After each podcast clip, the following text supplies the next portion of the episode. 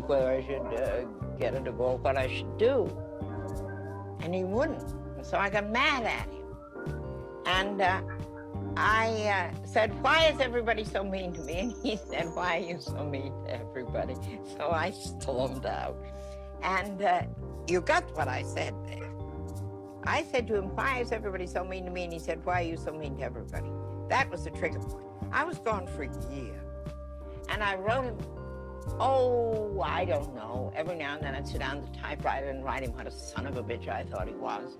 How when I first got to Europe, Europe everyone thought he was a charlatan. I thought he was too.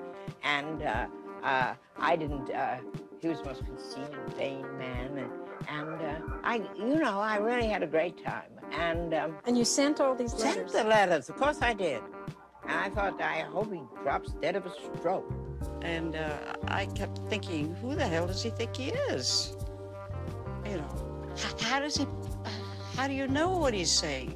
I mean, how does how does he know what he's saying is is right? And uh, I was really very resistant.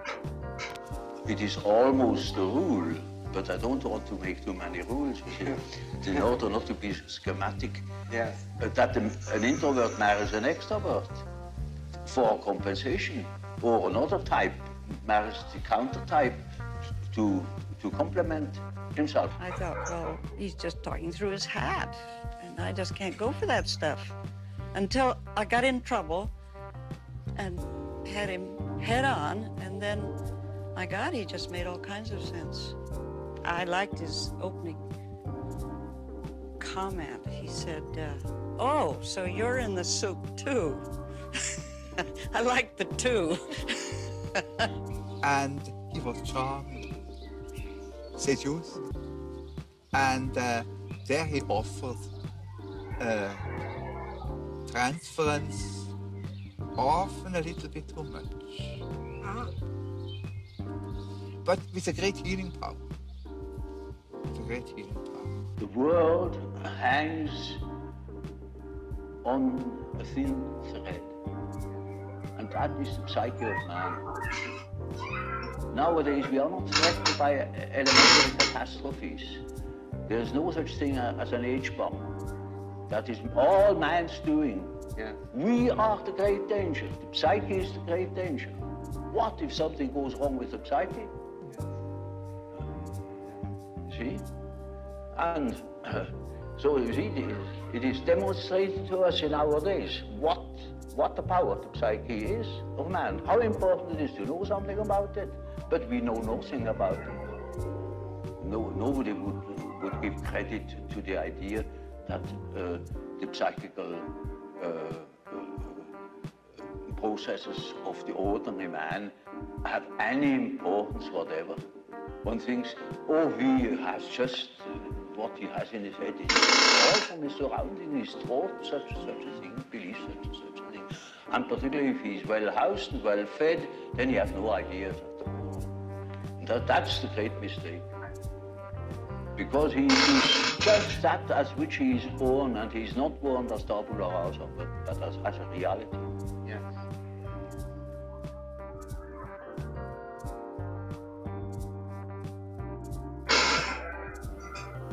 Bem, boa noite. A gente começa aqui mais uma vez o Filosofia para Psicólogos no canal Gap Filosófico. E essa fala do Young aqui é muito interessante, né? Eu não sei se você teve a oportunidade de ver uma live que a gente fez aqui no canal, Ítalo, sobre a questão da ayahuasca. Tu conhece a ayahuasca? Tu sabe o que é? E ouvi falar. Mas tu sabe o que é, não sabe? Assim, basicamente. Sei, sei, sei. O, Então, aí teve uma- uma bebida que foi usada na- em, em ritos religiosos, né? Pra ter um efeito alucinógeno e tal. Uhum. Então eu fiz uma live aqui com a menina que usou essa, esse chá, né? Que tem de origem. Boa noite, Tainan. É, tem origem indígena, né? Que, que foi apropriado aqui no Brasil, pelo menos pelos seringueiros, parece que na época de 21. E ela falou justamente sobre algo, de certa maneira. Depois dá uma, dá uma olhada lá. Quem estiver assistindo, quem tiver interesse, também dá uma olhada. Que ela fala sobre como, de certa forma, a- essa relação dela com a ayahuasca fez ela de se descentrar de si mesma no sentido de de entender a importância de determinados aspectos de ancestralidade diante de uma perspectiva mais conservadora de valores e dos costumes. Isso me lembrou Young completamente, porque foi justamente como a gente encerrou a live é, passada falando desse aspecto em Yang, né? Como ele valoriza, de certa forma, o perpassar de determinadas concepções psicológicas durante a, a investigação antropológica que ele faz, sabe? E de certa maneira, isso é verdade. Não, isso não quer dizer também que você tenha que se, se, prostrar como conservador no âmbito político, no âmbito institucional, no âmbito familiar, ou seja lá o que for, no âmbito psicológico, mas como, de certa maneira, conhecer os comportamentos, digamos assim, entre aspas, ancestrais, ele é importante para você compreender o comportamento humano como um todo e o comportamento, digamos, disso que Yang chamou aí de psique, né? Não sei se você o que é que você entende dessa questão aí? Se você queria comentar antes da gente começar a leitura, mas me lembrou e aí veio à mente aqui agora justamente para comentar a partir dessa fala do Ian, essa questão. É, perfeito. Eu acho fundamental é, a gente conhecer a nossa própria tradição, porque nos diz quem nós somos, né? É, eu não posso, como, como, como alguém que estuda psicologia, eu não posso permitir que é, é, essa conversa é, é, tenha, traga consigo a ideia de que nós, a nossa história começa no nosso nascimento simplesmente, né? Porque isso não faz sentido do ponto de vista psicológico. A nossa história começa quando é, alguém nos desejou e antes, quando esse alguém trouxe consigo uma certa cultura e nos legou essa cultura, né? Então, é, eu acho que conhecer a tradição não tem nada a ver com ser conservador. Né? Conhecer a tradição é, é, é, conhecer a si mesmo. É muito engraçado que isso me remete a, a, uma crítica que o próprio Machado de Assis faz a Schopenhauer, sabe? Naquela questão que Schopenhauer fala da questão da, do, do reproduzir, né? Do, do, amor como simplesmente uma reprodução, né? Tem um, um escrito dele né? sobre Abílio. Eu não lembro exatamente é, qual é o nome desse, desse texto, né?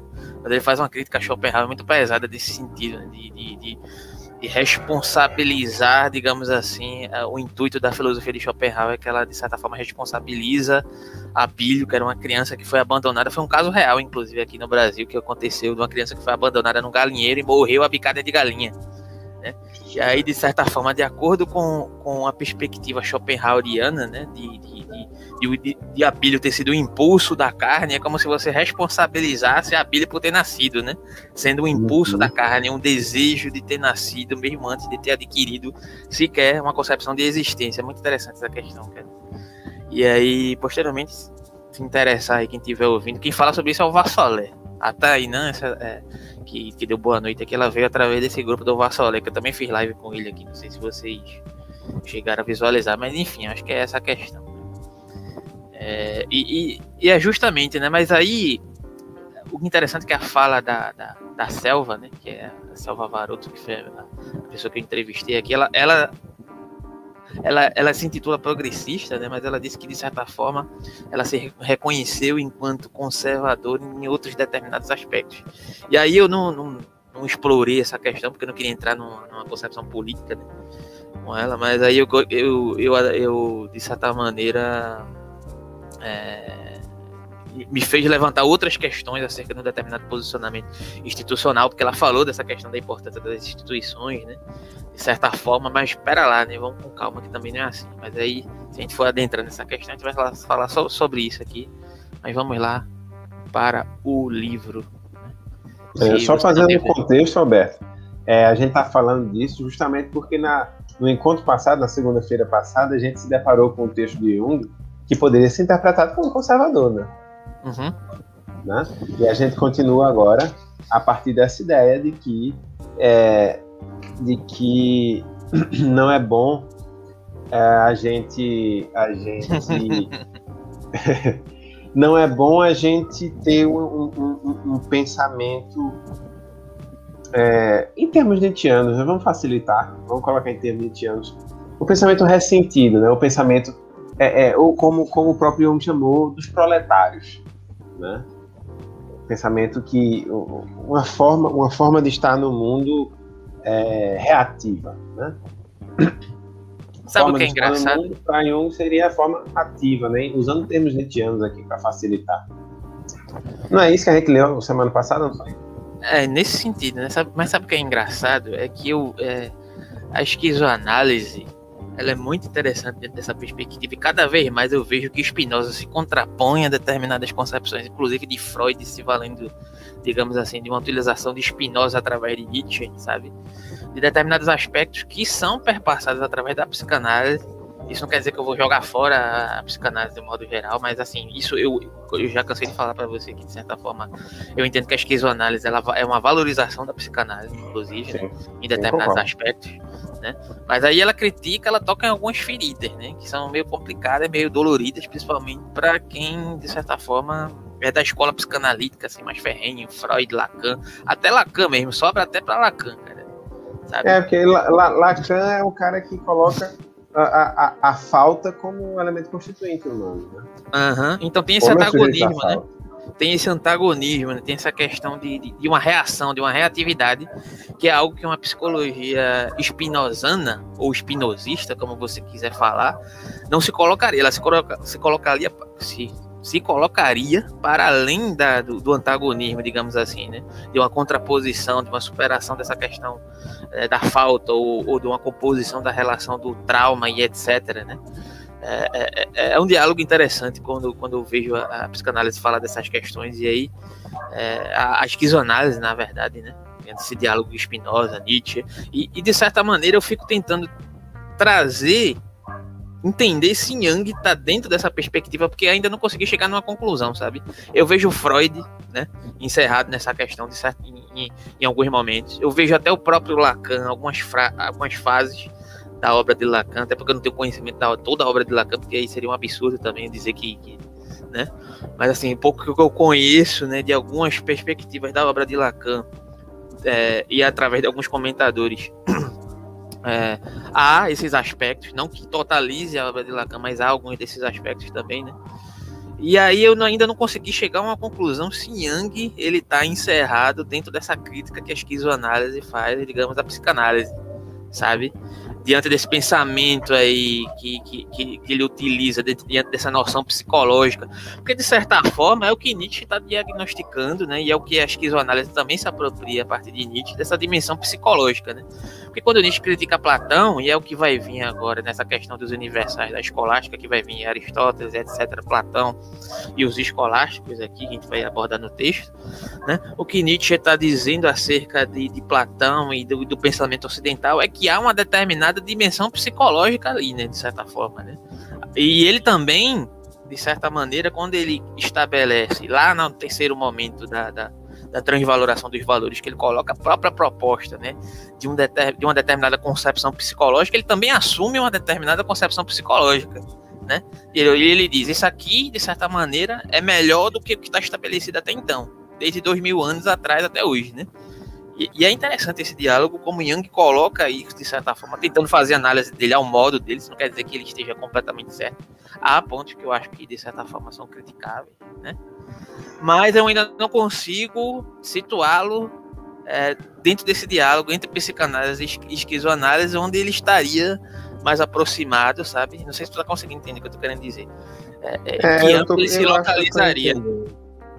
É, é como se tivessem dois, dois grupinhos, né? Um que, de, um que aceita que a, o ser humano é, corre atrás de alguma coisa durante a vida, que o ser humano é incompleto, né?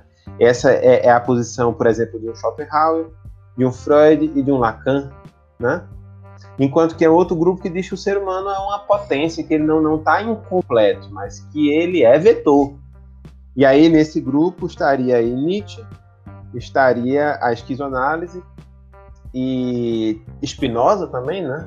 Spinoza, Spinoza, Nietzsche, provavelmente Jung. Não sei, aí essa que é a questão, eu não sei. Eu acho que Jung às vezes ele tem uma tendência platônica kantiana e aí ele seria jogado pro lado de lá.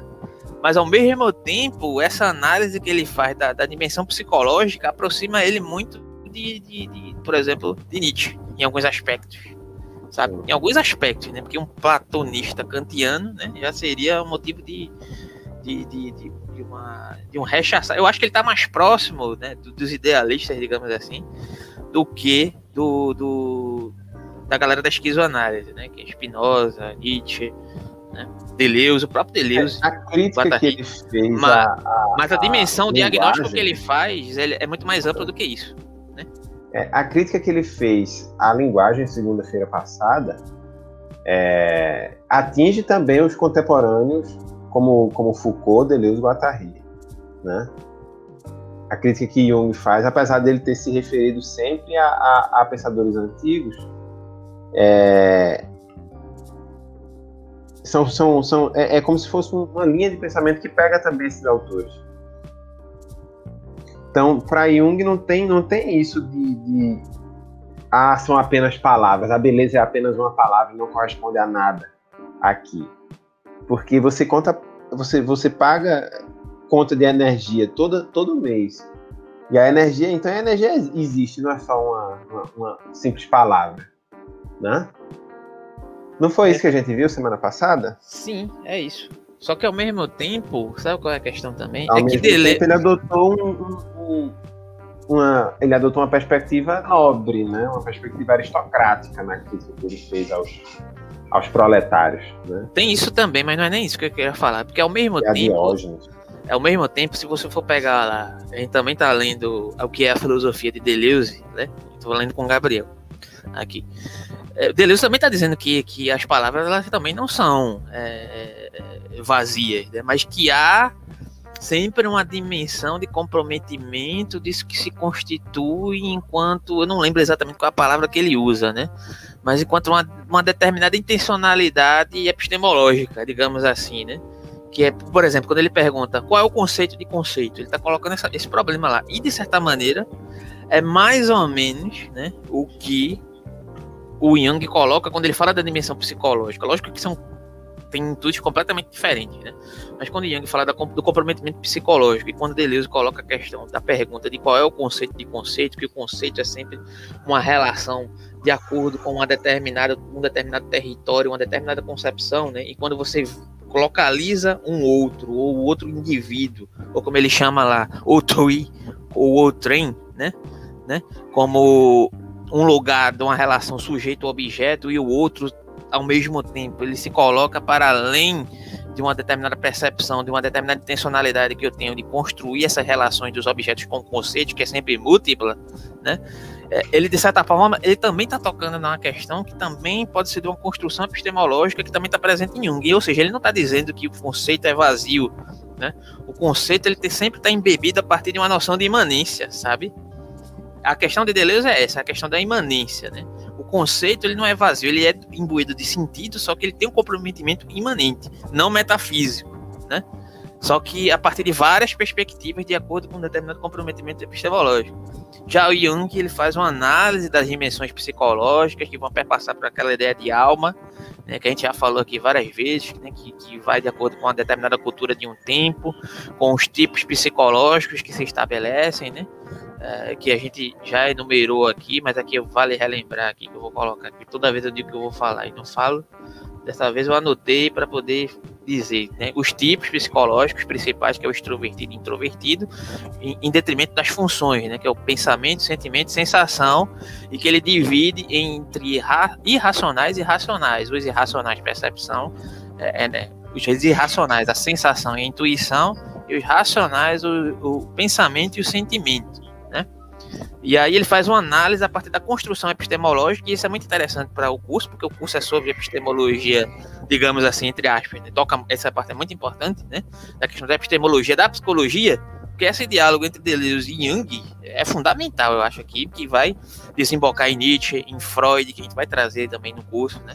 Vai desembocar, é, por exemplo, no diálogo que a gente já trouxe aqui a partir de Descartes, né? que ele vai tocar aqui em Santo Anselmo, que vai relembrar algumas coisas que a gente já falou, né, sobre essa dimensão de uma externalização, né, dessa percepção é, do indivíduo, né, de si, né, que precisa se comprovar, que precisa se validar através dessa externalização, né, que é justamente a prova da existência de Deus de Anselmo, e é como Descartes valida o conhecimento, né, é, científico, digamos assim, né, de um modo geral, então tem toda essa questão envolvida aí, né? Eu acho que, que sim, é, é, a pontuação que você fez é, é muito interessante, só que é, é preciso um olhar mais aprofundado e clínico para poder abordar essa questão entre de como o Young coloca, né? Porque também tem a, a própria dimensão psicológica dele envolvida aí.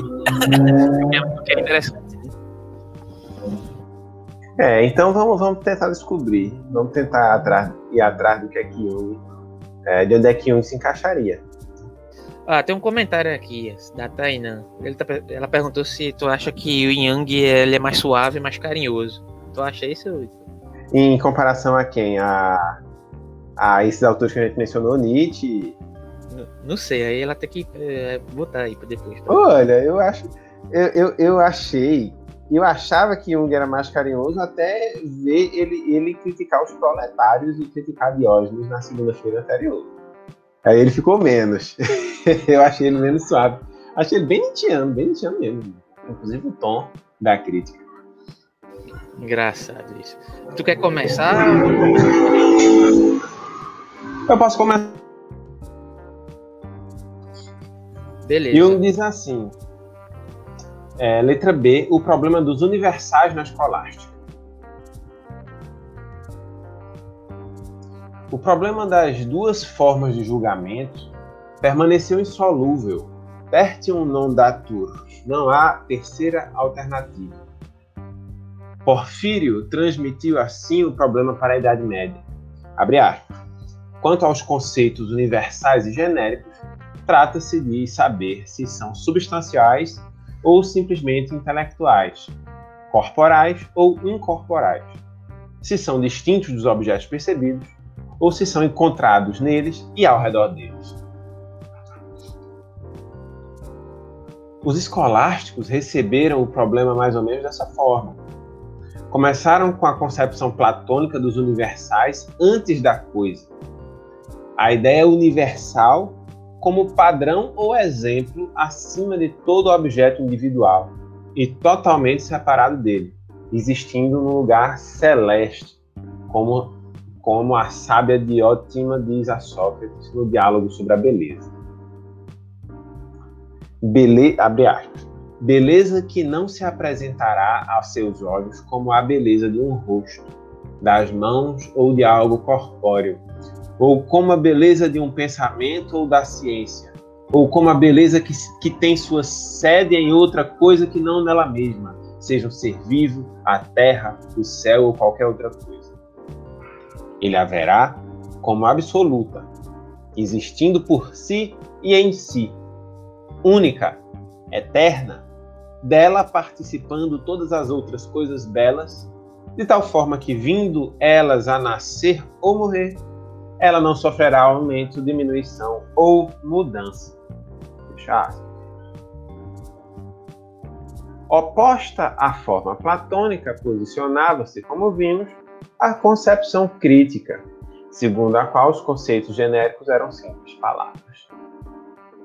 Aqui, o real é prius, é primeiro, e o ideal, pósteros, é depois. Essa concepção foi designada universalia post rei, universais depois da coisa. Entre as duas concepções estava o enfoque moderado e realista de Aristóteles, que podemos chamar universalia em ré, universais na coisa, onde a forma e a matéria coexistem. É uma tentativa de mediação concretista que corresponde perfeitamente à natureza de Aristóteles. Em contraste com o transcendentalismo de seu mestre Platão, cuja escola resvalou mais tarde para o misticismo pitagórico, Aristóteles foi inteiramente um homem da realidade. Da realidade clássica, poderíamos dizer, que continha muito de concreto e que os séculos posteriores lhe tiraram e adicionaram ao patrimônio do espírito humano. Sua solução refletiu o concretismo do common sense, o senso comum antigo.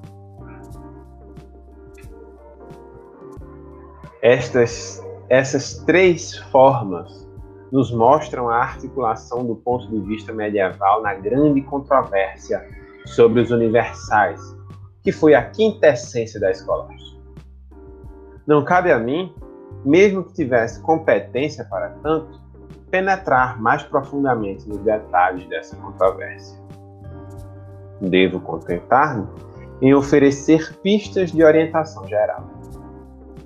A disputa começou com as opiniões de João Rosselino pelos, pelos fins do século XI.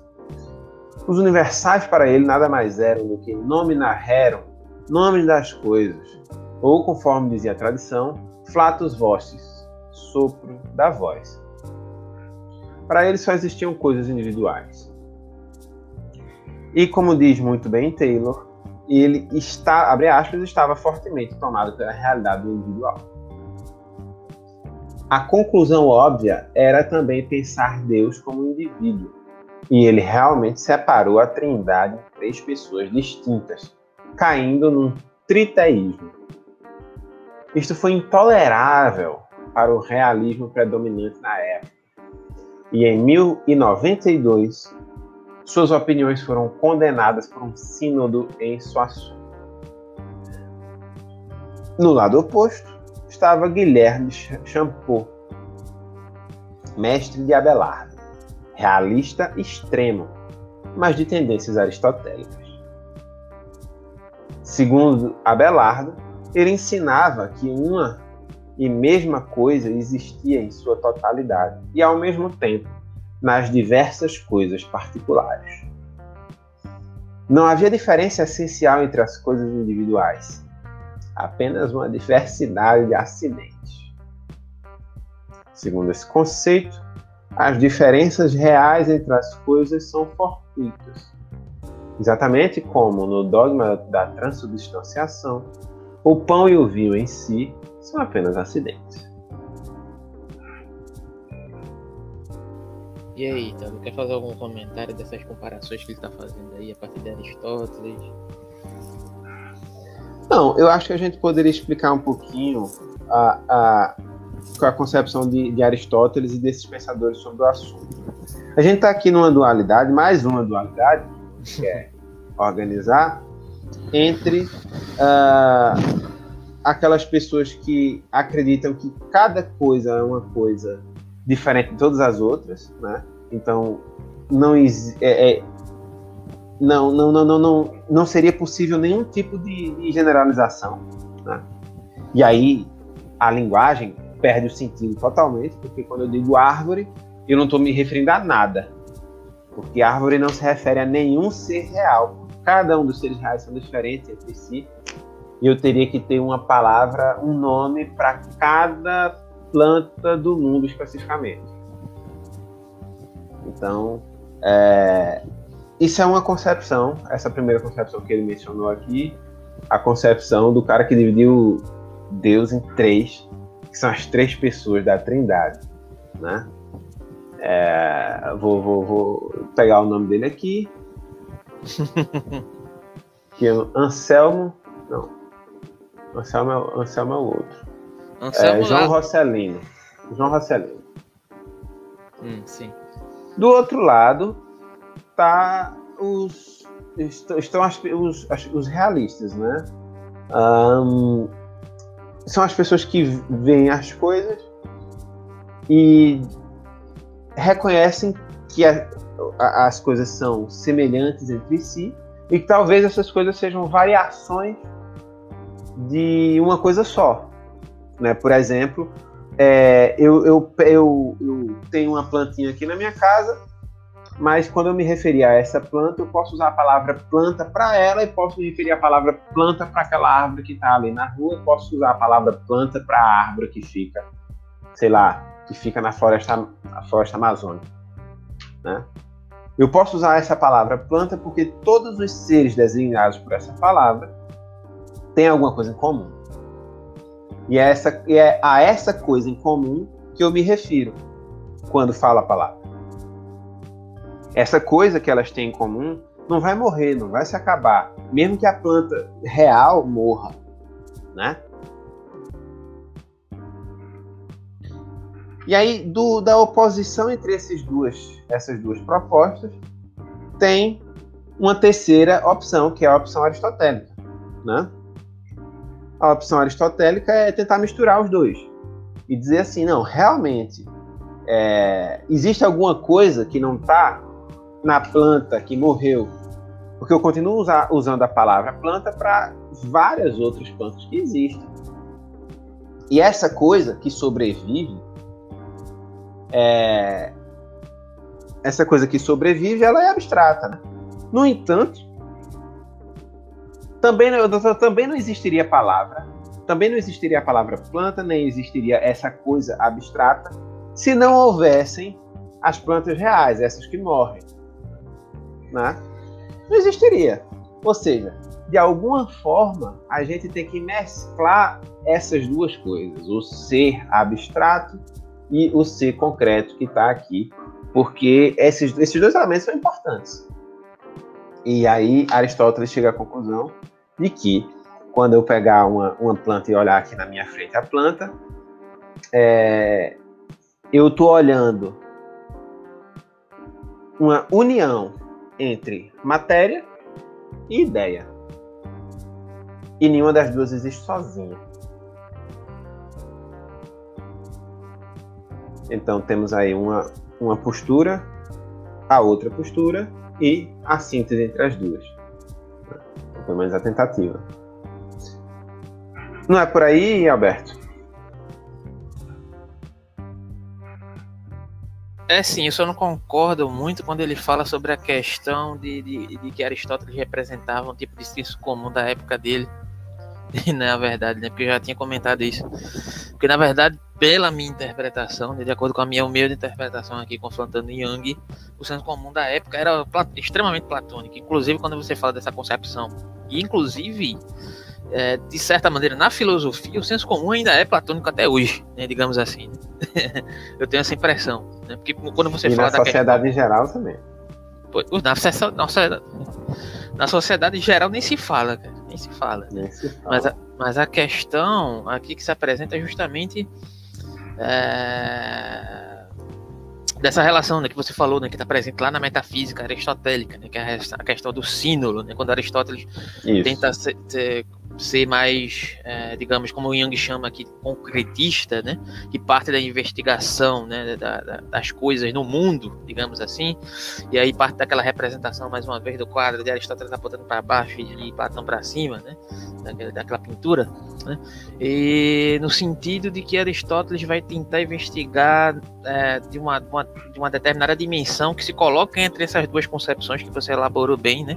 De certa forma, como se daria uma determinada interação a partir de um pressuposto que, que se daria organizado a partir de um, um determinado encadeamento lógico, né, que vai se explicitar através de uma metafísica, digamos assim, entre aspas, que parte da imanência, digamos assim, entre aspas, né, que parte dela, mas não que se encerra nela. Né? Porque Aristóteles tenta fazer essa conciliação a partir de um erro que ele interpreta na filosofia de Platão, dessa relação que se estabelece entre a ideia né, e o mundo sensível. Né? Para Aristóteles não existe é, essa relação de mundo ideal e mundo real, mas na verdade é tudo um plano só. Né? Que existe é o mundo sublunar e o mundo supralunar, que faz parte de uma mesma dimensão, né? na verdade, né? de uma mesma materialidade, mas não existe mundo sensível e mundo das ideias, né? para Aristóteles. Né? Existem outras concepções que vão se estabelecer a partir de uma relação, né? de, da matéria, que inclusive Aristóteles elabora a partir da matéria, né? que, a, que existem coisas que são materiais e eternas, e as únicas coisas que são materiais e eternas são, são os astros, para Aristóteles, né? E existem coisas que são materiais e perecíveis, é, de um modo geral. E a partir disso, ele vai fazer toda uma investigação metafísica, a partir da metafísica aristotélica, né? É, que na verdade nem se chamava metafísica, né? Quem, foi, quem organizou o, os escritos dos alunos de Aristóteles, né? Que nomeou esse livro que tratava de alguma coisa que não era física de Aristóteles, e aí sim, é, o que, de que isso trata, né? É algo que está para além da física, então é metafísica, né? E essa investigação de Aristóteles se dá justamente por conta dessa relação, e, e, a partir disso vai se estabelecer, inclusive, a relação nos quatro sentidos de substância dele, né, que é o ponto, pontapé inicial da metafísica de Aristóteles, né, os quatro sentidos de substância. Né. E aí já é outra questão, senão vou, a gente vai entrar aqui na aula sobre a metafísica de Aristóteles, que inclusive vai acontecer aí no canal posteriormente, talvez próximo sábado, tá agendado aí. Mas enfim, Aristóteles se colocando como um, um ponto central aí Né? Só não concordo muito com essa afirmação que o Young coloca de que Aristóteles era o senso comum. Acho que, na verdade, Aristóteles foi o rompimento, né? Ele, ao mesmo tempo, diz que Aristóteles se oferece como uma terceira opção, mas coloca Aristóteles como um senso comum daquele período. Para mim, não faz muito sentido essa afirmação, né? Mas, enfim, vamos prosseguir. É, o, o, só para a gente voltar para Jung, né? Para não ficar. A gente falou de Aristóteles não falou de Jung novamente, né, Alberto? Fazendo uma, uma, uma dialéticazinha aí, por assim dizer, né? Eu sei que você não gosta de. de vamos falar sobre um, um, uma relação dialógica. Eu sei que você não gosta de falar dialética, porque dialética realmente é Hegel. Mas. Rapaz, é... é... porque eu não gosto nem dessa palavra dialética, nem com Hegel, porque Hegel, Hegel nunca falou em dialética, para falar a verdade, né? Nem com é, Hegel, a gente é que chama, né? Mas, a enfim. gente é que chama. Mas é, é, é uma dialética isso aqui. É, ele está tá, ele tá trabalhando com opostos, pensando em opostos, né? E ele sempre faz isso. E, e tenta explicar o porquê cada um desses caras pensou o que pensou. E aí esse porquê é uma razão psicológica. É, tem sido esse o, o, método de Jung até agora, né? Vamos ver o que é que o que é que vai ser desse, dessa nova, desse novo par de opositores aí. Você parou aonde? Foi no 52? Foi? Eu posso continuar daqui Isso. e depois você retorna. Ok. Essas três formas nos mostram a articulação do ponto de vista medieval na grande controvérsia sobre os universais, que foi a quintessência da escola. Parei no, no 53. Certeza? Uhum. Ah, foi eu que voltei, desculpa, cara. Não, agora ele vai sentar o pau em Anselmo. Segura Anselmo e isso aí vai resvalar em Descartes. E é muito interessante isso, porque a gente já tratou de Descartes aqui, né? Eu sei que foi uma outra fase que a gente estava tentando se adaptar, né? Fazendo pelo Meet e postando, né? Talvez não esteja com uma qualidade melhor que está hoje em dia, porque a gente está fazendo pelo StreamYard, né? Talvez a gente possa até retomar, fazer alguns encontros pontuais sobre Descartes para discutir algumas questões, né? Para retomar, uhum. mas eu acho que isso é extremamente claro. importante para a gente retomar aquela questão lá que a gente tanto esmiuçou lá em Descartes, né? E que de certa forma teve um amigo teu que chegou e disse: Ah, não acredito que Descartes pensou isso. Que pensamento chulo, digamos assim, não foi isso que ele falou, mais ou menos, não foi? É, é, foi Vocês estão ele... interpretando errado. Não, cara, ele pensou isso mesmo. A dimensão da época dele, e eu disse isso a você, né, que eu discordei. É, ele é. apresentou isso mesmo, porque na verdade era a dimensão da onde a, a perspectiva psicológica dele chegava, de acordo com a com, com, com o diálogo que ele se apresentava na época dele, né? A gente que está olhando com um olhar, talvez você, com um olhar de menosprezo, que inclusive eu não estou olhando, né? Na verdade. Pelo contrário. Né? A gente está enumerando o que foi, tentando pelo menos enumerar a partir do, do que se tem sobre Descartes, né? É, o que foi tratado a partir da, da, da, epistemologia de Descartes, digamos assim. É, eu, eu fiquei chocado no quando a primeira vez que eu li, é, justamente porque eu, eu, eu, quando eu entendi, quando eu entendi, achei o pensamento extremamente, é, é, é como é que eu posso dizer assim, é, inocente, né? Bisonho. Ingênuo, né? Foi ingênuo. E, e aí o meu amigo ficou, não, pô, vocês estão interpretando assim, mas provavelmente ele não. Ele não. O que ele quis dizer não foi tão ingênuo assim. Provavelmente a gente está lendo errado, né? E aí depois a gente continuou estudando e chegou à conclusão que não, que realmente era aquilo mesmo que era, fazia parte do pensamento da época. Né?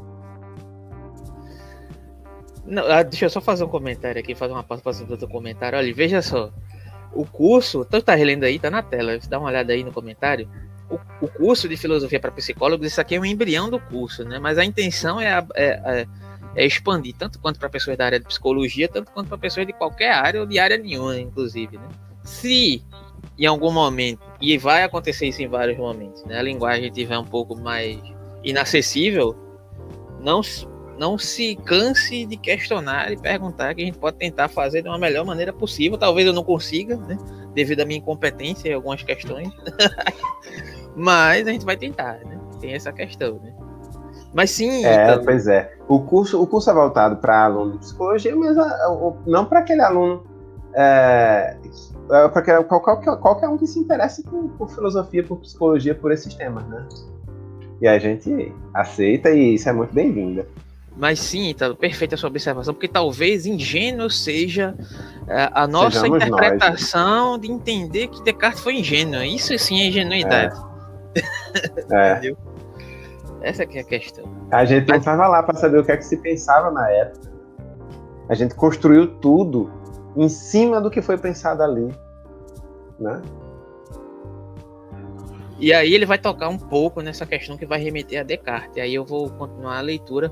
E só para ressaltar aqui lá na frente, para não deixar ela no vácuo, quando ela estava falando de Yang ser a Tainan, né? Que está comentando aqui presente. É, falando de Yang, perguntando se Yang era mais suave mais carinhoso, ela estava falando de Freud. Tu acha que ele é mais carinhoso que Freud ou, ou não? Olha, é, eu acho o seguinte: a, a, a, o estilo de escrita de Freud é um estilo de escrita burocrático. Freud vai para explicar um negócio, ele faz dar mil voltas, mil voltas, porque ele quer ele quer que você tenha a impressão que o que, o que você está lendo é completamente científico e, e fundado no empírico, na, experiência empírica clínica. Entendeu? Jung aqui não tem tanto essa preocupação. Jung não tem, não tem uma preocupação em, em cruzar a, a, o, o, limite da filosofia, e fazer filosofia, talvez. É porque ele está interpretando os filósofos aqui. Freud, se ele fosse interpretar algum filósofo, ele faria um parágrafo de duas, três linhas, deixaria a coisa, deixaria um comentário assim, mais ou menos, é, é, dando a ideia, jogando a ideia lá, e depois prosseguiria, sabe? Que é um livro de ciência, não pode estar interpretando filósofo. Sabe como é? apesar de Freud ter uma paixão pela filosofia, né? Mas ele tem esse problema, né? Entre o homem científico e, e o homem filosófico. É, é. Ele, ele conhece muito, ele conhece mais arte do que filosofia. Mas ele, ele entende filosofia, ele, ele, ele é um cara extremamente culto. Só que ele tem medo que a filosofia desvie ele para a especulação filosófica e ele quer ficar aferrado a, a, né, a, a prática médica, clínica, é, que para ele é ciência. Né? Beleza, massa. É, enfim, tá, acho que tá respondido, pelo menos, assim, a intencionalidade dela pelos comentários que ela tá colocando aqui, né? Carinhoso, entre aspas, por não achar um adjetivo mais sofisticado, mais amplo. Beleza. Tranquilo. É, eu acho que ele, eu, Se for no sentido da lei. Até... Se for no sentido da leitura, você carinhoso com o leitor, talvez sim, né? Talvez. É. Agora, carinhoso com os caras que ele critica, Freud é muito mais. Freud, Freud critica Jung, ele é um gentleman. Entendeu? Jung criticando Freud é um Nietzsche. é irônico. é. E, a, e, aí ele vai criticar Anselmo, você vai ver a tijolada. Vamos lá, vamos ver, vamos ver. O, o, estilo de Jung, vamos ver. Do lado realista estava também Anselmo de Cantuária, o pai da escolástica. Como fiel platônico, os universais para ele residiam no Logos divino. É nesse espírito que se deve entender a sua prova da existência de Deus. Tão importante psicologicamente conhecida como a prova ontológica. Ela demonstra a existência de Deus a partir da própria ideia de Deus. Fichte a resume da seguinte forma: a existência da ideia de um absoluto em nossa consciência prova a existência real desse absoluto. Olha, é exatamente total. Descartes total. Descartes é, total. Foi exatamente isso que eu fiquei impressionado, Descartes. Como para nós parece ingênuo, né? Parece um pensamento ingênuo, mas para eles era supra-sumo da lógica. Pois é. E aí segue, né? Anselmo sustentava, inclusive, cara, inclusive tem um, é, um amigo meu que é professor, Edson, vai, ele vai estar no canal aí amanhã sobre entrevista sobre Platão, que é a primeira entrevista que ele deu aqui no canal, a internet dele deu. Não ficou legal a entrevista, aí ele vai voltar amanhã, né? Inclusive, quando ele viu essa questão que eu postei lá na página de filosofia para psicólogos, ele enlouqueceu. Essa crítica de que Yang faz a, a, a Anselmo, né? Ele não entendeu em que perspectiva o Yang estava criticando, né? É, pelo menos o pensamento na dimensão psicológica, né? Mas é meio pesado mesmo o modo pelo que Yang é, diminui Anselmo aqui, assim, é, para quem é da, da escola medieval, para quem é, é, é sentar, centrado nessa filosofia antiga, né, desse período, realmente você não vai gostar muito não, mas vamos lá, né? Anselmo sustentava que o conceito de um ser supremo presente no intelecto também implicava a qualidade de sua existência E continuava: há um ser realmente existente em comparação ao qual não se pode pensar outro maior, e que existe de tal maneira que a sua não existência não pode ser pensada sem contradição. E este ser é Deus. Esse é o, justamente o ponto onde Descartes valida o conhecimento. Qual é o ponto de partida para poder validar um conhecimento válido ou não? É justamente essa dimensão externa a mim que, que, que valida um direcionamento do conhecimento a partir de uma, de uma, de uma determinada perspectiva, e essa figura é Deus. É isso que o raciocínio final de Descartes é, é todo voltado para essa concepção, né? Mas vamos lá. Aí Young começa a pedrada. A fraqueza lógica do argumento ontológico é tão óbvia que necessária se torna uma explicação psicológica, ou seja, esse cara só pode estar com alguma questão psicológica. Ele é tão irônico que ele pega a questão do argumento da, da dimensão psicológica dele, ele coloca um tom de ironia, né? Não. Ele fala, né, aqui, veja só, repetindo, a fraqueza do argumento ontológico é tão óbvia que necessária se torna uma explicação psicológica para o fato de uma inteligência como a de Anselmo ter apresentado um argumento desse, um tal argumento, né? Ele brinca com a questão do tipo psicológico, né? Mas utilizando com um tom de ironia aqui para de certa forma menosprezar o pensamento do cara a partir de uma de um certo elogio que ele faz, né? Total. Vamos seguir aqui. Total. A primeira deve ser procurada na disposição psicológica geral do realismo, uma certa classe de homens e mesmo segundo a corrente da época, da época, certos grupos de homens colocavam um acento no valor da na ideia, de modo que a ideia representava para eles uma realidade ou valor de vida mais alto do que a realidade das coisas individuais. E aqui me lembra uma questão, cara. Desculpa trazer Deleuze de novo para a questão, mas é porque quando Deleuze vai lá em o que é a filosofia e ele vai analisar de certa forma essa questão de ideia, né? E no termo do, do, fundamento do grego, acho que eu já falei isso aqui em algum momento, ou talvez eu tenha falado no grupo Deleuze, né? A ideia, quando você vai pegar no termo grego, no fundamento do grego, na interpretação, ela tem uma interpretação que pode ser vista como aparência. Ou seja, se a ideia é a verdade, é o fundamento ontológico, como é que na tradução do fundamento do grego, né, do grego antigo, ela pode ser traduzida como aparência? É um, é um paradoxo, né? Inclusive a partir de Platão, utilizando a ideia como fundamento ontológico. Né? É interessante isso, né? Levanta uma, uma determinada questão a partir da, da, da, elaboração, digamos, epistemológica do que Deleuze coloca lá, né? Qual é o conceito de conceito? O que é que define o conceito, né? É, é, de certa maneira. É apenas um jogo de palavras, como dizia Wittgenstein, né? É, é um jogo que se aplica em um determinado contexto? Me parece que talvez sim, mas isso não quer dizer também né, que a palavra seja destituída, digamos assim, trazendo de volta aqui para esse diálogo aqui, né? Que, que, que o Yang está provocando né? É, seja destituída de um sentido. É um sentido, mas é um sentido que se estabelece a partir de uma outra relação e não necessariamente a partir de um, de um, de um argumento ontológico fundamental que se baseia nessa perspectiva, digamos, dessa relação, dessa disposição psicológica que o Jung coloca aqui, né? a partir dessa relação psicológica com a ideia enquanto fundamento ontológico. Entende o que eu estou querendo dizer? E aí, é, ele prossegue, né? Acho que eu vou encerrar aqui. Eu acho que não sei se você tem algum comentário a fazer, pelo menos o texto, né? E aí ele fala. É, eu não lembro nem qual foi o trecho que eu, que eu, parei, mas enfim, eu vou repetir. A primeira deve ser procurada na disposição psicológica geral do realismo. Uma certa classe de homens, e mesmo segundo a corrente da época, certos grupos de homens colocavam acento no valor da ideia, o que eu, que eu mencionei agora há pouco, né? De modo que a ideia representava para eles uma realidade ou valor de vida mais alto do que a realidade das coisas individuais que foi de onde Aristóteles partiu tentando fazer essa suposta conciliação. Então parecia-lhes, pois, simplesmente impossível admitir que o que lhes era mais precioso e mais importante pudesse não existir realmente. Ou seja, vamos negar a vida, nas palavras de Nietzsche, né? é engraçado. Tinham em mãos. Só que nesse a... caso não é negar a vida, seria negar a ideia, né? Sim, beleza, é porque eu utilizei o termo Nietzscheano, assim, né? Porque eu me empolguei, né? Vamos, vamos negar a ideia, aí os caras, não, é isso, a ideia é importante para mim. Jamais, né? né?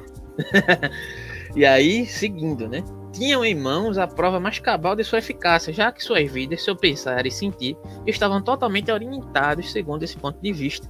A invisibilidade de uma ideia pouco importava em vista de uma extraordinária eficácia que, esta sim, era a realidade.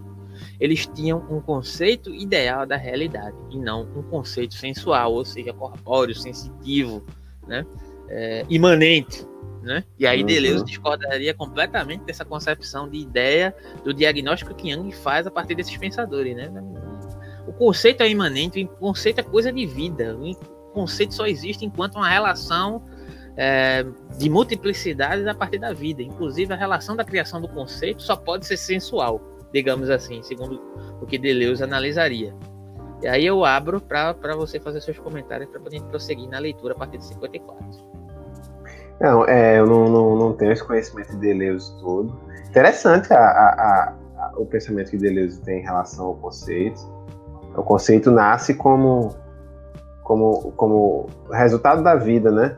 Só que aí Deleuze, nesse ponto, Deleuze está tá vendo a filosofia como, como um instrumento de sobrevivência, seguindo já Nietzsche, que é de uma escola oposta à escola que esses caras, desses caras aqui, né?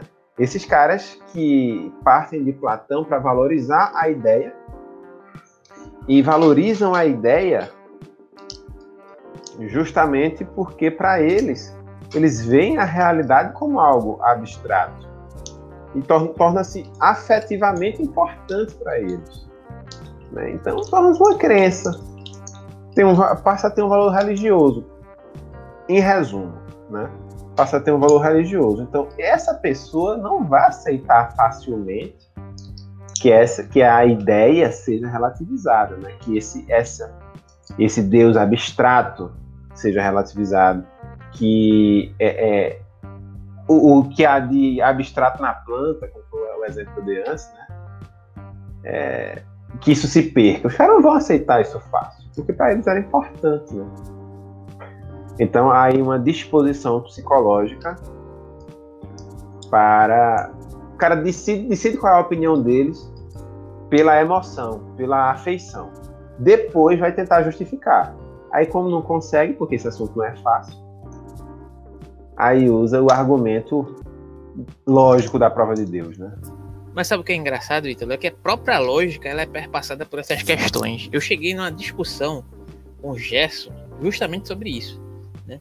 É, uma vez, justamente sobre... Não, porque a lógica ela é autoevidente, ela não pode ser contestada a partir de de- determinadas concepções, né? Se um argumento ele é validamente... é, se, se o argumento ele é logicamente válido, na verdade, né? Ele não pode ser contestado, ele, ele tem correspondência com a realidade, necessariamente. Aí tá, beleza. Então quer dizer que, digamos, o mesmo Aristóteles, que você sabe que eu admiro bastante, eu considero um dos maiores filósofos que já existiram, inclusive, mas, assim, é, a crítica que Nietzsche e Kant fazem, né, principalmente Kant, porque eu entendo que Nietzsche não consegue fugir de Kant, dessa dimensão, digamos, do, do aparato cognitivo, mesmo que ele acuse Kant de, de certa forma, transformar essa, essa, essa dimensão ideal em uma di- dimensão cognitiva estanque, né? de certa forma ele parte de uma determinada interpretação do mundo que está predisposta a partir do seu próprio aparato cognitivo, por mais que ele predisponha que esse aparato cognitivo é histórico e pode ser mutável, né? E aí entra um outro diálogo a partir dessa questão, né? Mas o que eu quero colocar é o seguinte, Aristóteles, com toda a monstruosidade do seu pensamento, estava circunscrito em uma determinada época, em uma determinada confluência de influências é, platônicas, isso aí é bastante junguiano, né? A dimensão de uma determinada é, concepção psicológica aristotélica estava influenciada por, por uma, digamos, por um encerramento de, dispo, de uma disposição, de um aparato cognitivo que era próprio daquela, daquele determinado período, a partir dos afetos que, que Aristóteles pôde, intelectuais, no sentido que, daquilo que ele pode elaborar, e não deixa de ser, digamos, uma, uma compreensão né, de, de, de, de, digamos, de um diagnóstico de mundo que está circunscrito diante de um ambiente histórico, não histórico comum, mas histórico no sentido é, do que Nietzsche é, elaboraria espírito da época, né? Sua suposta genealogia, digamos assim, né? Um espírito da época também, mas não só, né? Então, então quer dizer que de certa forma, os, o, por exemplo, a questão do, do terceiro excluído, que Deleuze também questiona, e eu vou trazer Deleuze de novo, mas enfim. Né? Hoje Tá em dia, admite, admite-se admite também na própria lógica, não é porque eu tô querendo colocar o problema da lógica, né? Da lógica em si, da lógica contemporânea, inclusive, né? Inclusive os analíticos, né? O diálogo que se dá a partir da questão, por exemplo, filosofia continental e filosofia é, analítica é justamente esse problema de disposição psicológica entre duas escolas que são psicologicamente baseadas em questões antagônicas, sabe? Por exemplo, eu estava vendo, inclusive, eu gosto de, filosofia analítica, eu acho super importante, eu acho interessante. Mas só que quando você vai ler as críticas que são feitas a essa questão, por exemplo, da constituição do conceito, da constituição lógica do, dos conceitos, você para para pensar assim, ó, pera lá.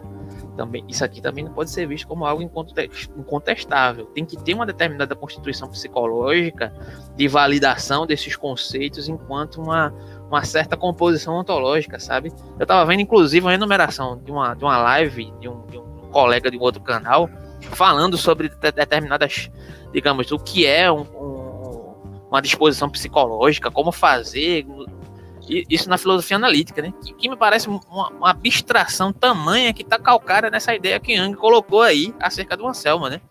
A realidade está predisposta para além, né? No conceito, na ideia, né? Então, a filosofia analítica, de certa forma, em várias dimensões, ela trabalha com essa perspectiva tal qual o argumento ontológico de Anselmo. Tá entendendo o que eu estou querendo dizer?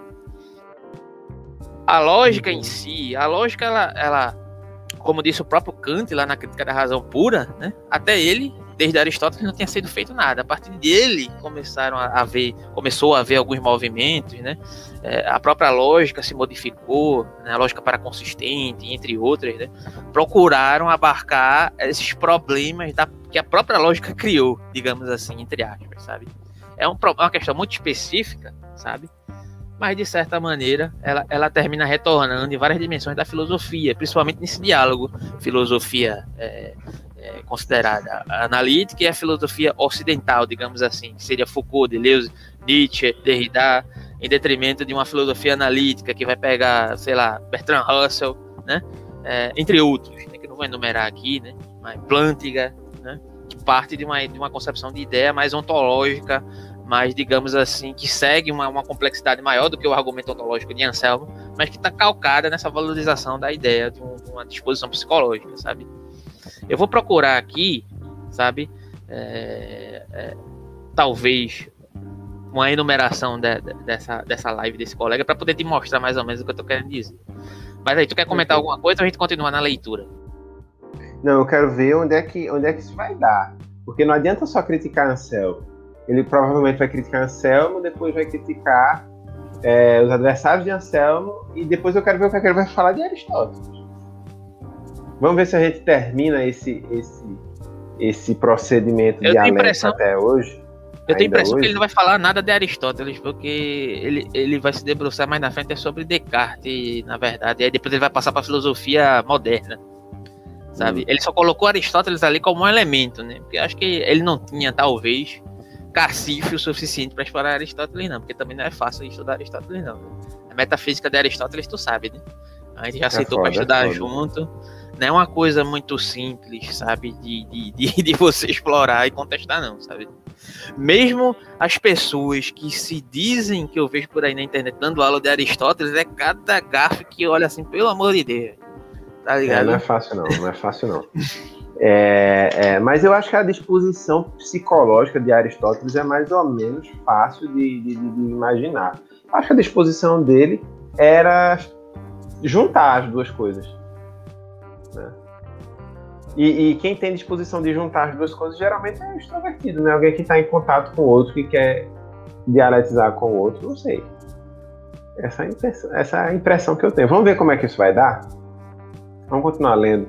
Continua a leitura aí. Continua esse trecho ah, que eu vou, eu vou procurar assim, aqui uma questão aqui. Ele diz assim: o adversário contemporâneo, adversário contemporâneo de Anselmo foi Gaonilo ele já objetava que a representação frequente da Ilha dos Bem-Aventurados, né, que é, é baseada no país dos Feácios, que é descrito por Homero na Odisseia, no canto 8. Né? Enfim, mas esse, essa Ilha dos Bem-Aventurados não prova necessariamente sua existência real. Né? O fato de, do, do cara ter escrito sobre a Ilha dos Aventurados não prova a existência real dessa ilha. Ok. Esta objeção é sumamente razoável. Também acho. Objeções semelhantes foram feitas ao longo dos séculos o que não impediu, porém, que o argumento ontológico sobrevivesse até os nossos dias. Foi mesmo retomado por Hegel, Fichte, Lutz no século XIX. Tais contradições não podem ser atribuídas a alguma falha peculiar na lógica desses pensadores ou a uma ilusão ainda maior de uma, de uma e outra parte. Seria absurdo. Trata-se, antes, de diferenças psicológicas profundas que precisamos admitir e claramente enfocar.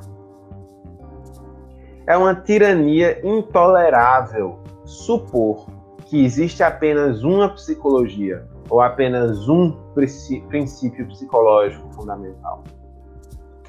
Isto é um, um, um preconceito pseudocientífico do homem comum. Fala-se sempre do homem e de sua psicologia como se não existisse outra coisa do que esta psicologia.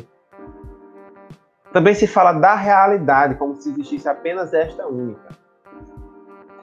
Realidade é o que atua na alma humana e não o que alguns acham que lá atua, fazendo generalizações preconcebidas.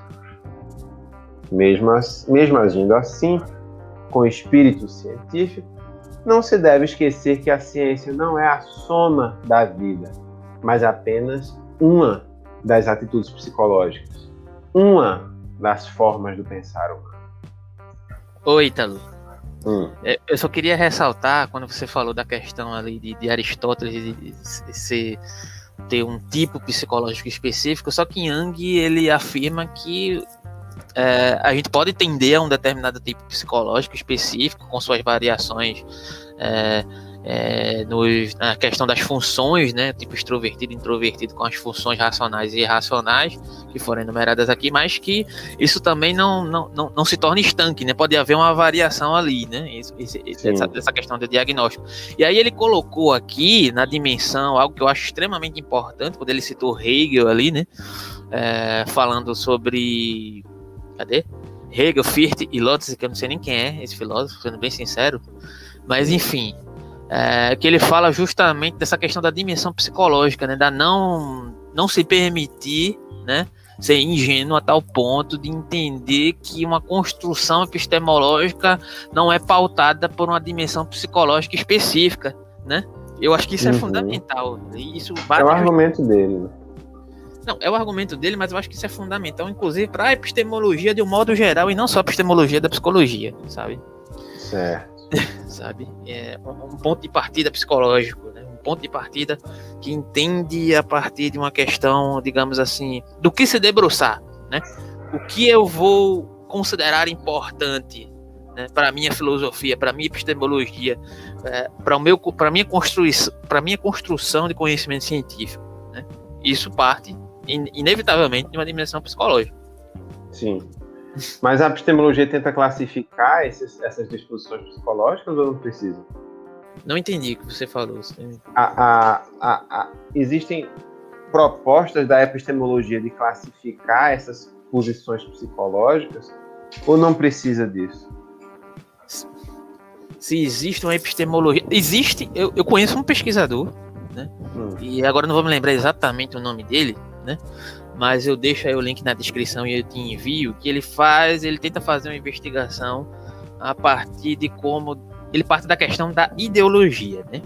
Ideologia vem de ideia, mas aí a interpretação de ideologia pode ser ampla, né? Pode ser uma interpretação uhum. marxista, pode ser uma interpretação hegeliana, pode ser uma interpretação junguiana, inclusive, né? Mas ele tenta investigar de como, de certa forma, diferentes indivíduos que que tiveram predisposições epistemológicas totalmente divergentes a partir de suas ideologias, é, podem exercer determinados diagnósticos em comum, mesmo tendo predisposições psicológicas totalmente divergentes. Aí ele tenta chegar numa, digamos, numa essência é, epistemológica mínima a partir de, uma, de um confronto entre, por exemplo, Marx e um pensamento totalmente contrário a Marx, a partir de um determinado objeto em comum, digamos assim.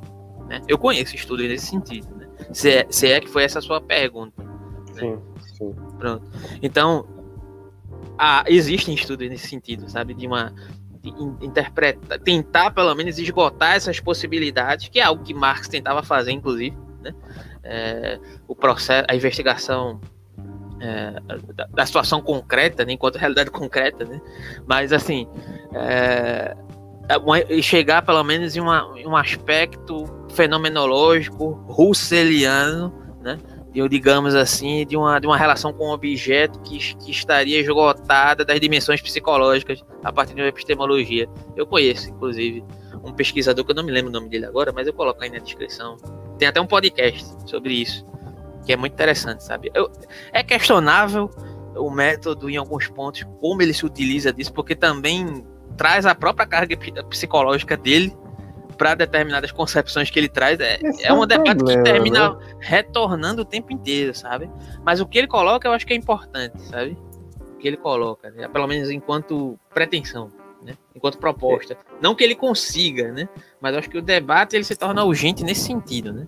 De você compreender, tentar chegar a um objeto, digamos, em comum da epistemologia, e talvez você nunca chegue, né? É aí volta Kant mais uma vez, né? Kant sempre voltando. Vamos lá então. O argumento ontológico não é argumento nem prova, mas a simples demonstração. A pedrada de verdade vem agora, porque na verdade é. ele só amaciou. o argumento ontológico não é prova nem argumento, não é argumento nem prova, mas a simples demonstração psicológica de que existe uma classe de pessoas para a qual uma ideia determinada tem eficácia e realidade. Uma realidade que, inclusive, rivaliza com o mundo da percepção. O sensualista faz alarde da inegável certeza de sua realidade, e o idealista insiste na sua própria realidade. A psicologia deve resignar-se à existência desses dois ou mais tipos e evitar, a todo custo, considerar um como falsa interpretação do outro. Jamais deve tentar seriamente reduzir um tipo ao outro, como se toda diferença do outro fosse apenas função do um. Isso não quer dizer que o axioma científico, abre aspas, os princípios explicativos não devem ser multiplicados além do necessário, fecha aspas, que isso deva ser abrogado. Pois a necessidade de uma pluralidade de princípios psicológicos explicativos ainda permanece. Abstraindo dos argumentos já aduzidos em favor dessa hipótese, um fato marcante deve abrir nossos olhos. Apesar de Kant ter aparentemente demolido a prova ontológica, um bom número de filósofos pós-kantianos voltou a retomá-la. E estamos hoje ainda tão longe, ou mais longe ainda, de entender os pares de opostos, idealismo e realismo, espiritualismo, materialismo, e todas as questões acessórias daí oriundas, do que o homem da Idade Média, quando havia ao menos uma filosofia de vida comum. Isso é importante, né? É, é muito importante isso que ele colocou. No sentido de que ele, ele ressalta que, apesar da crítica que ele faz aqui a Anselmo, isso não quer dizer que devamos totalizar uma determinada concepção de verdade, né, por discordância de uma concepção psicológica em detrimento da outra, mas sim valorizar, digamos assim, a multiplicidade desses diagnósticos psicológicos como uma investigação digamos, de pontos fundamentais da dimensão da psique humana. Essa é a questão dele.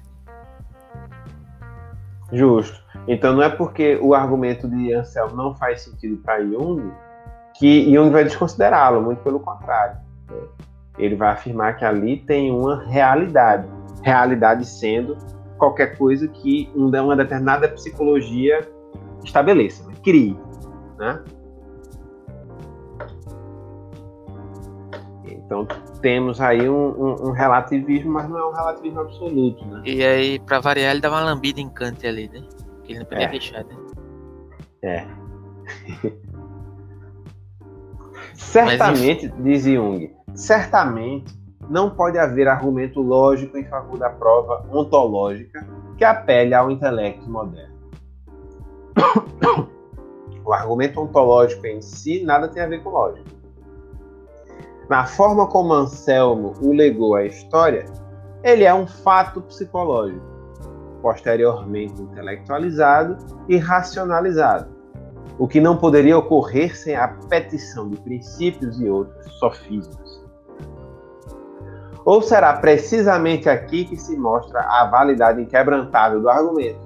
Ele existe e o consenso gentium, o consenso universal, prova que é um fato de ocorrência universal. É o fato que conta, não o sofisma de sua prova. O erro do argumento ontológico consiste única e exclusivamente em tentar argumentar com lógica, quando se trata de algo mais do que uma simples prova lógica. O importante é que se trata de um fato psicológico, cuja existência e eficácia são meridianamente claras, não necessitando de nenhuma espécie de prova.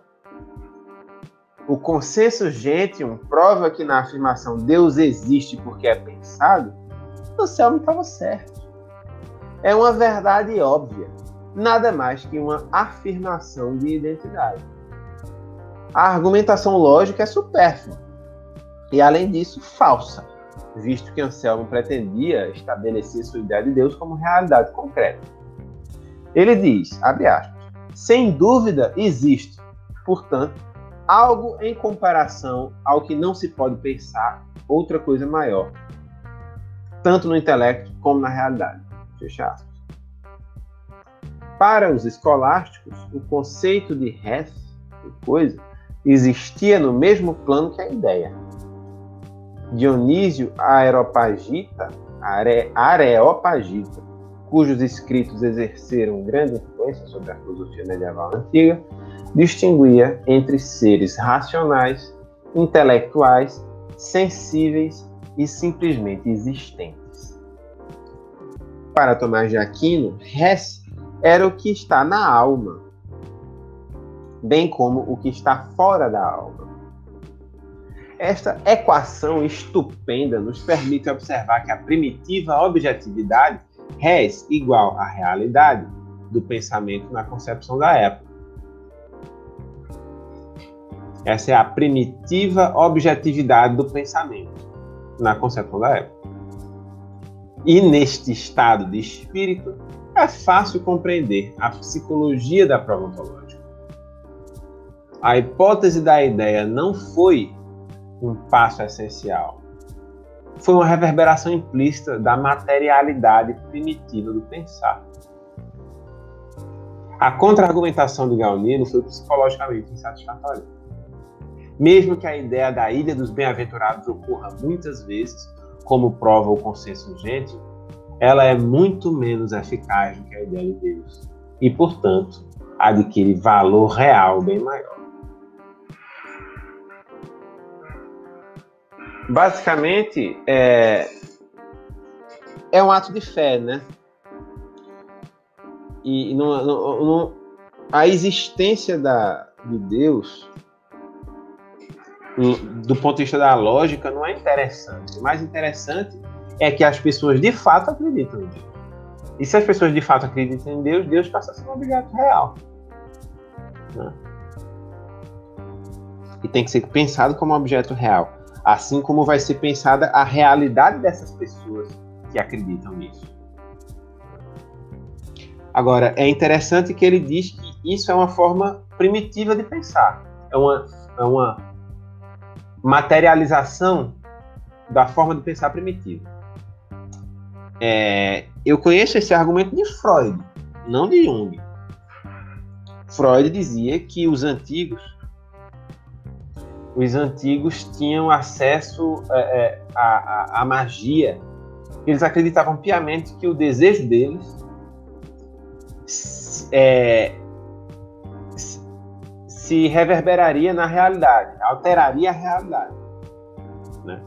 E segundo Freud, essa é uma forma primitiva de pensar. Essa é uma forma semelhante à onipotência das crianças. A gente, quem é estudante de psicologia já estudou ou, já ouviu falar da expressão é, Vossa Majestade o bebê, né? Porque o bebê ele não conhece o mundo, ele não tem acesso ao mundo e, portanto, como ele não concebe o mundo, ele concebe é, a si mesmo como um como um universo em si, uma portanto o bebê seria onipotente nesse sentido. Quando o bebê chora, o peito aparece para aliviar a fome.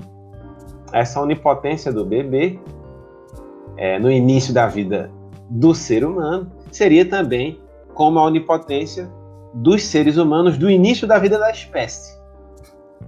A forma de pensar seria mais ou menos a mesma. Então, assim, se eu desejo que que alguma coisa aconteça, esse meu desejo faz com que aquilo aconteça de fato. E isso é magia. É isso que se chama magia. E existiu em vários povos, em várias, todas as culturas, em algum momento isso aconteceu.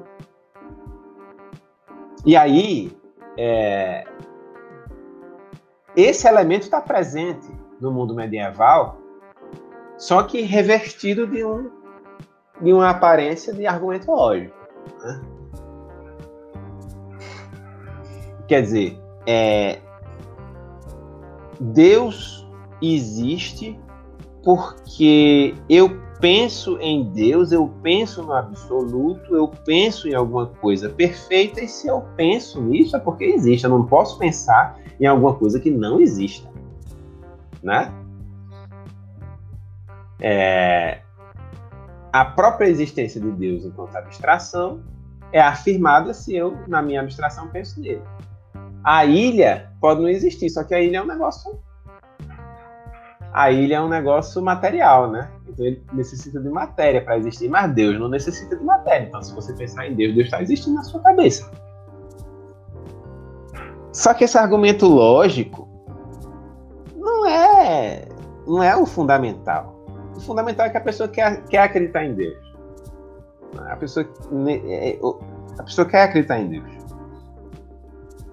A pessoa tem uma psicologia que o impele a projetar seus desejos na realidade objetiva. Isso é que está em jogo.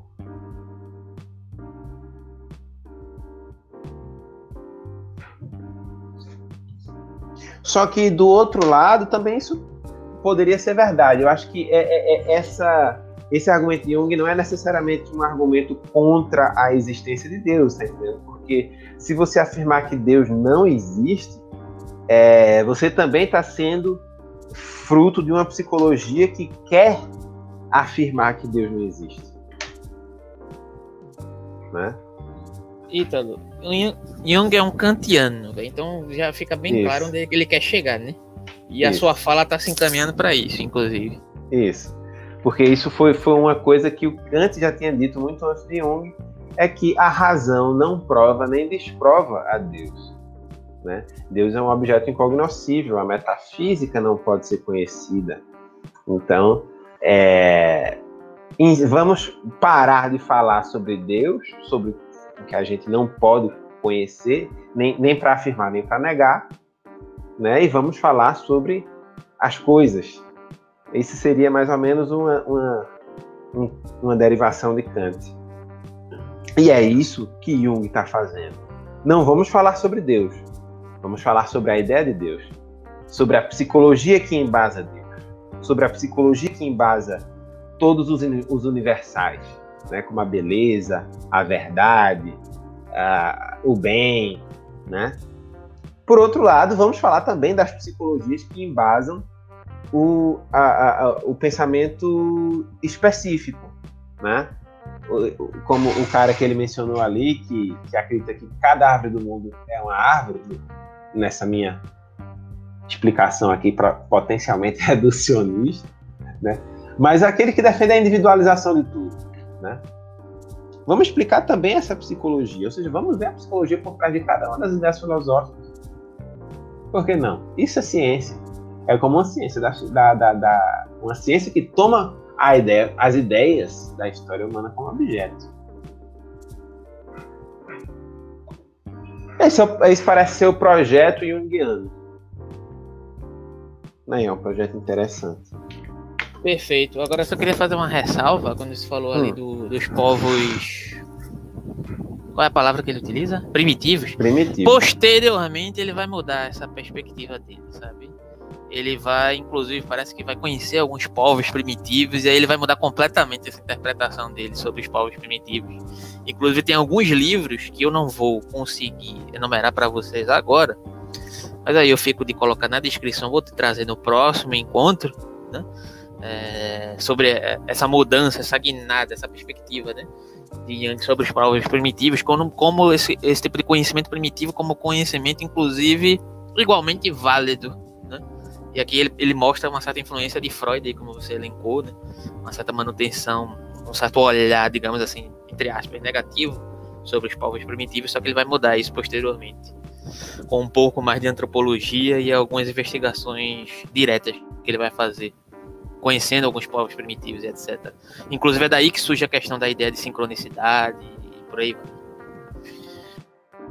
Eu não sei se tu, gosta, não sei se tu gostaria de, de continuar ou se tu acha que a gente encerra por aqui e a gente toma, retoma na próxima. É, não, de- é que- devido, devido a- ao, ao, a hora, né? Ao tardar, a gente pode retomar segunda-feira que vem. Eu achei, eu achei hoje interessante, e- porque eu tô, tô sentindo que eu tô aprendendo um pouco mais qual é o movimento de Jung, qual é o método de Jung. Né? Agora, é, são leituras que valem a pena ser, ser refeitas. Porque muita coisa também a gente vai esquecendo.